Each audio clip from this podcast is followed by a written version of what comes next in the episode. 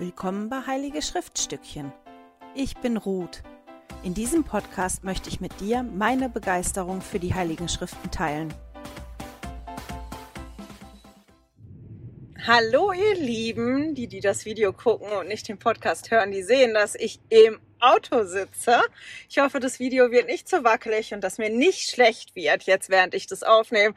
Deswegen, ich gucke so ein bisschen übers Handy auf die Straße, glaube ich, sonst wird mir kotzig. Ähm, ich habe euch ja letzte Woche erzählt, dass ich in Kurzurlaub fahre und dass ich nicht genau weiß, ob ich das Video mache oder nicht.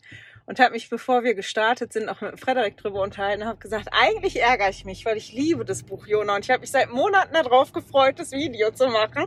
Aber ich habe einfach keine Zeit. Und er hat dann zu mir gesagt, doch Mama, du sitzt im Auto. Eigentlich hast du schon Zeit.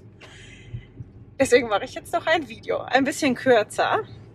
Und ich habe gedacht, ich schicke das Video jetzt wirklich raus, weil ich weiß jetzt definitiv, dass es nächste Woche kein Video geben wird. Ich habe so viel im Kalender, so viel Arbeit und so viele andere Termine. Ich schaffe das nächste Woche definitiv nicht. Und auch danach die Woche bin ich mir noch nicht wieder, ähm, noch nicht sicher, ob ein Video rauskommt oder nicht. Der Newsletter mit den passenden Bildern, den schicke ich aber trotzdem raus. Der kommt.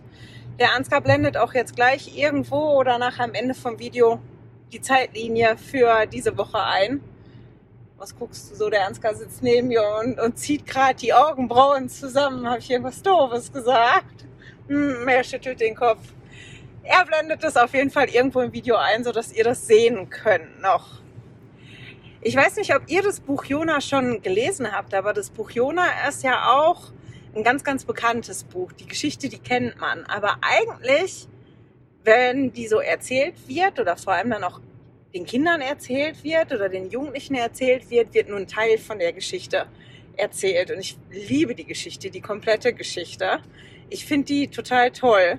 Und ich habe mir wirklich Gedanken darüber gemacht, warum finde ich die so toll. Ich finde die so toll, erstens, weil das mal wieder eine Geschichte ist, die wir lesen, wo zwar ein Prophet ist, aber wir lesen nicht viel über das, was der Prophet gesagt hat, weil eigentlich hat er nicht viel gesagt. Das war ziemlich kurz, was der gesagt hat. Und jede Figur da eigentlich anders handelt, als man das eigentlich meint, weil Jona ja als Prophet keine Lust hat, seinen Auftrag auszuführen und sich bis zum Ende nicht wirklich so verhält, wie man das sich vorstellt im Kopf von einem Propheten. Und die Leute auf dem Schiff sich auch anders verhalten und auch das Volk dann so schnell umkehrt in Ninive und das alles so andere Wendungen nimmt. Das ist im Prinzip schon fast wie eine Satire. Das ist so überzogen und so drüber von der Geschichte, oder? Mhm. Ich bin den Ansgar sehr jetzt plakativ. mal ein, sehr plakativ. Ich weiß nicht, ob ihr den hören könnt. ist, ist die Geschichte und deswegen begeistert die mich. Das ist ja dass Jona den Auftrag bekommt, er soll nach Ninive gehen. Ninive war zu der Zeit, wahrscheinlich wo Jona gelebt hat, die Hauptstadt von Assyrien. Also das war die Hauptstadt von den Feinden. Und der hat keine Lust gehabt, dahin zu gehen. Der hat sich auf die Reise gemacht, aber halt nicht Richtung Osten, Richtung Ninive, sondern genau in die andere Richtung. Ich weiß jetzt nicht mehr, wie der Ort heißt, aber der Ort, auf den der sich auf den Weg gemacht hat, der lag in Spanien. Das war wirklich weit weg. Der ist so quasi, hat er sich auf den Weg gemacht. Und nicht nur auf den Weg gemacht, der hat ja wirklich die Schiffspassage bezahlt und ist auf das Schiff gestiegen, um so weit wie weg, weit weg wie möglich zu kommen von dem Ort, an den er eigentlich gehen sollte und geht dann halt in dieses Schiff und geht nach unten ins Schiff und legt sich hin und schläft. Und dann geht's ja los. Dann schickt ja der Herr den Sturm. Und der Sturm ist so heftig, dass die Seeleute und alle anderen, die auf dem Boot sind, wirklich Angst bekommen. Die bekommen das Boot nicht mehr unter Kontrolle. Die fangen alle an zu beten zu ihrem Gott. Also die werden aufgefordert, jeder soll zu seinem Gott beten, um zu gucken, dass, dass der Sturm weggeht und dass die sicher sind. Die schmeißen die Ladung raus, also die machen auch Verluste und das ist eine wirklich dramatische Situation und alle machen das bis auf Jona, der liegt unten im Boot und schläft und der wird dann wach gemacht und gefragt, sag mal, was machst du da eigentlich? Steh auf und bete zu deinem Gott. Wer bist du eigentlich? Wo kommst du her? Wie machst du das? Und Jona kommt dann nach oben und sagt dann nachher, ihr könnt auch aufhören damit, weil der Sturm ist wegen mir, weil ich weglaufe vor meinem Gott. Und die Formulierung ist ganz interessant. Ich habe meine Bibel jetzt, ich kann die nicht aufmachen mit dem Handy, aber wenn ich das richtig im Kopf habe, sagt er ja, ähm, ich diene dem Herrn oder ich gehöre zu der Herr, der die Erde und das Wasser gemacht hat. Und das ist wegen mir. Und eigentlich ist das ja schon verrückt, oder? Der, der das Meer gemacht hat, der haut ab über das Meer vor dem, der das Meer gemacht hat. Und die werfen ja dann auf dem Boot das Los, um, ist jetzt ein bisschen dunkel, jetzt ist der Tunnel, die werfen das los, um herauszufinden, wer ist denn schuld an der Misere und finden halt dann auch raus, das ist Jona. Und Jona sagt ja dann, naja, schmeiß mich über Bord und dann wird das schon alles wieder gut. Und ich weiß, wenn ich das ganz früher gelesen habe, habe ich immer gedacht, meine Güte, da ist der aber selbstlos. Der will die anderen retten und so. Und die letzten paar Male, als ich das gelesen habe, hat sich mir aber der Gedanke aufgedrängt, naja, eigentlich ist das auch, kann man das auch sehen. Man kann es sehen, als der war ganz großzügig und wollte die anderen wie beschützen, schmeißt mich runter, dann hört es auf, dann seid ihr sicher. Aber auf der anderen Seite, wenn der so ins stürmische Meer geschmissen wird, ist ja ein Todesurteil und das ist ja der ultimative Ausweg eigentlich. Also ich will das überhaupt nicht machen, was Gott mir sagt. Ich will lieber sterben. Und ich finde, das passt schon ein bisschen rein, wenn man die Geschichte weiterliest und man die Dramatik, die, die Jona da an, an den Tag legt, ähm, liest, dass das halt auch passt, dass das wie so der ultimative Ausweg ist, bloß nicht das zu machen, was der Herr von ihm haben will. Und die werfen den dann wirklich übers Boot und die wollen das am Anfang gar nicht und sagen, nein, das können wir nicht machen. Und die beten wirklich vorher und sagen, ähm, Gott, das darfst du uns nicht anrechnen als Mord, das machen wir nur als allerletzten Ausweg und weil die Situation so ist, wie sie ist. Also die probieren da wirklich ihr, ihr Bestes zu geben. Achtung, die Route enthält Verkehrsführungen. und schmeißen dann aber Jona trotzdem über Bord. Und der Herr lässt halt Jona nicht ertrinken, sondern der schickt einen großen Fisch, der Jona verschluckt, indem der dann sitzt. Und dann ja nicht nur, der ist dann nicht nur unten im Boot, wohin geflohen wird, sondern der geht mit dem, mit dem Wal, also man sagt ja mal Wal, aber eigentlich steht ja in der Bibel meistens Fisch, der große Fisch. Der, der ist ja dann da wirklich unter dem Meer und ich weiß nicht mehr die Formulierung, aber das wird ja formuliert, dass der so mit, mit Tang, dass der dazwischen sitzt und es ist wirklich kein gemütlicher Ort. Und dann ist ja dieses, ist das ein halbes Kapitel oder fast ein ganzes Kapitel, wo wir dieses Gebet lesen, was Jona ja dann spricht. Und als Jona halt wirklich an den Punkt gekommen ist, wo der in dem Moment ganz unten gewesen ist, deswegen habe ich das gesagt, er ist ja so im Boot nach unten gegangen um zu flüchten und, und ist symbolisch mit dem Fisch ja wie noch tiefer gegangen und war wirklich an einem Ort, wo der ganz unten angekommen ist. Und als er da angekommen ist, hat er halt wirklich zum Herrn gebetet und hat gesagt, okay, ähm, ich probiere demütiger zu sein und ich mache es ein bisschen anders.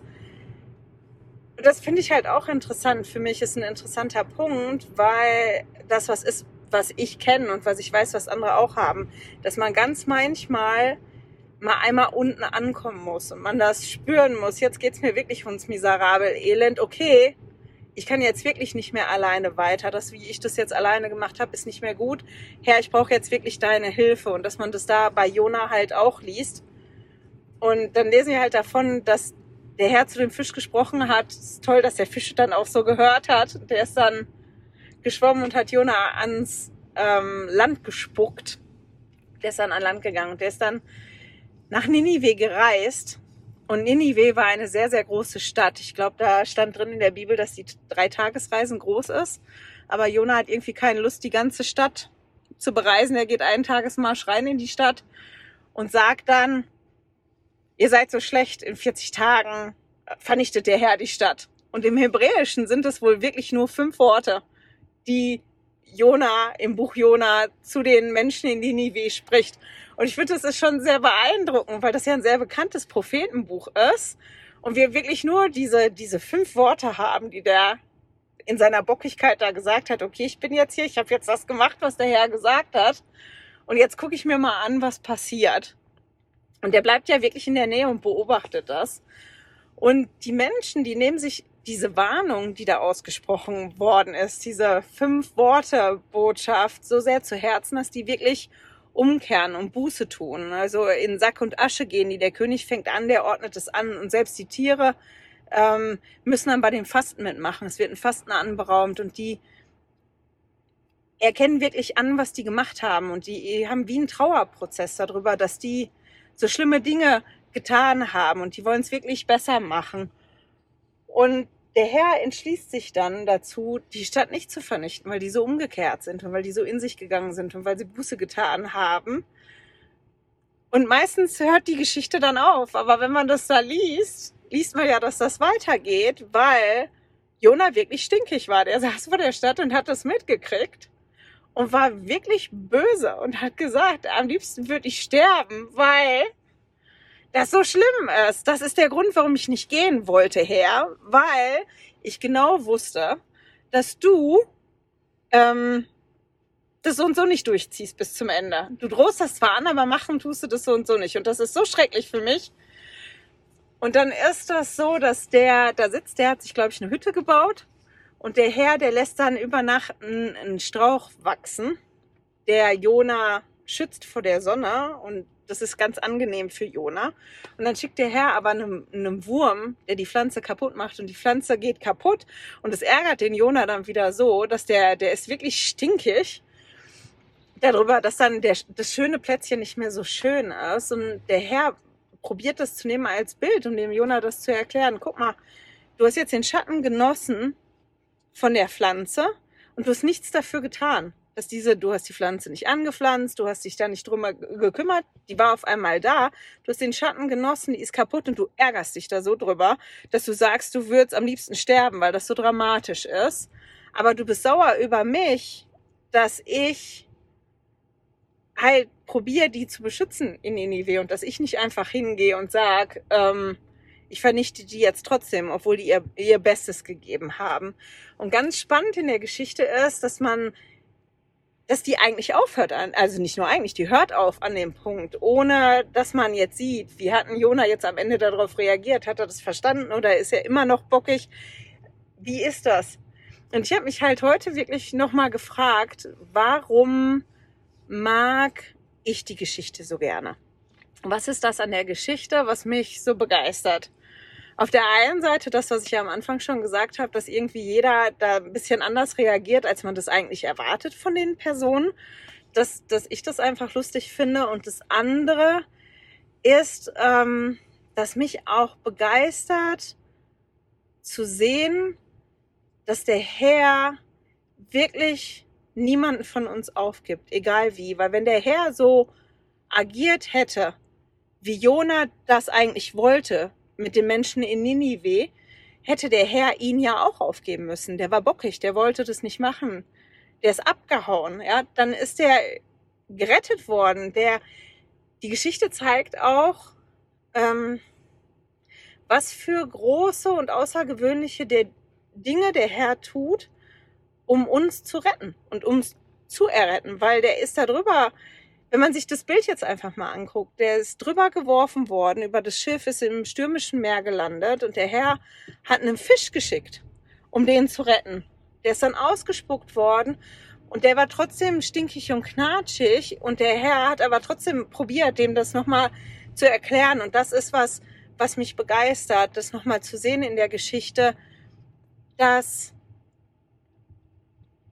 ja, ich darin sehen kann, wie, wie doll der Vater im Himmel uns lieb hat und dass ähm, der Vater im Himmel und Jesus uns da begegnen, wo wir sind.